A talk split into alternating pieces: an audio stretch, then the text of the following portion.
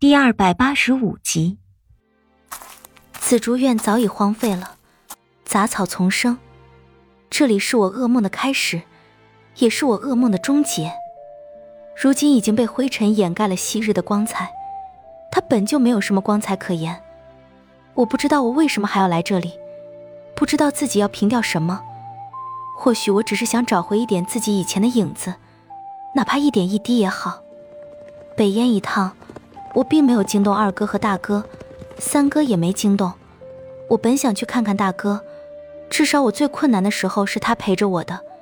但是，一想起那些寒暄，忽然就觉得好累。还要说到的便是明帝了。我们在去离国的路上，并没有碰到他。关于明帝的故事，我是在后来才听别人说起的。他建了一栋房子，在一个与世隔绝的深山里。莫九的坟冢就安置在屋前的梨花树下，他在旁边给自己也挖了一处。两间竹屋倚着山水，春时养花弄草，夏时听蛙蝉夜啼，秋时赏红枫映霞，冬时看细雪飒飒。终此一生，守着那座孤坟，看秋歌暮雨，一身红纱，伴幽山静谷，永不为嫁。梦回，情逝人不归。枯树荒草茅屋沾染灰。孤雁鸿飞，烟雨吹。浊水游鱼孤星难成对。有的人，我一直爱着，只是他再也回不来了。画地为牢，求一世红妆，用了一世的荒凉，换不来一日山水。与君同赏。明帝死的时候是梨花雨落的暮春时节，躺在那一座早已给自己准备好的空坟里，以花为葬，葬去了一生红颜如血。明帝的一生，活得凄凉，死的也甚是凄凉。遇到莫九是他一生的劫。一艘孤篷飘在静谧的银江水上。细雨印印，两山灼红，霏霏烟雨之后的群山万丈，轻雾如纱。我在船头，躺在李化生的腿上，头上的竹骨油纸伞滴落下豆大的水珠，一方水帘，一方世界。李化生的脸垂下来，沉沉的看着我。叶女，我们会在一起吗？我弹了弹他的鼻子。我不会甩了你的。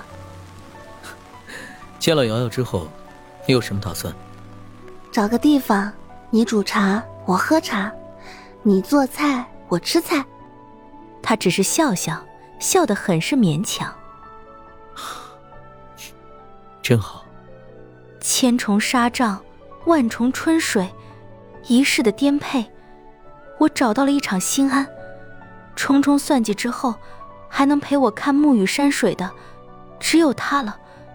只是，李花生，你会唱歌吗？啊？哼，不会吧？我得意的一笑，从他腿上坐起来，做出要弹琴的样子。来，我教你。我双手虚空勾画着，似有一片轻轻音律飘在寂静的暮雨山峦之中。那逐渐笼罩过来的黑暗之外。忽然又一束光投过来，万千的雨丝趁着那束柔光，发出如水晶一般晶莹的光彩。细细烟雨，三千情丝。云遮山溪，路遥遥；雾绕川溪，水迢迢。满目风兮，云飘飘。汝不见兮，心渺渺。一曲幽歌，一重雨帘。抚琴的手忽然被他轻轻的握住。来，你好好的教教我，要怎么用一只手弹曲子？啊，这个。用心教。一声低斥，斥得我耳根子发烫，连一颗心都融化进了三千细雨里。你不要冷着个脸行不行？我错了还不行吗？乖，别闹。一把剑。斩定天下，一壶酒醉忘离愁。一个人，生死不离；一颗心，莫失莫忘。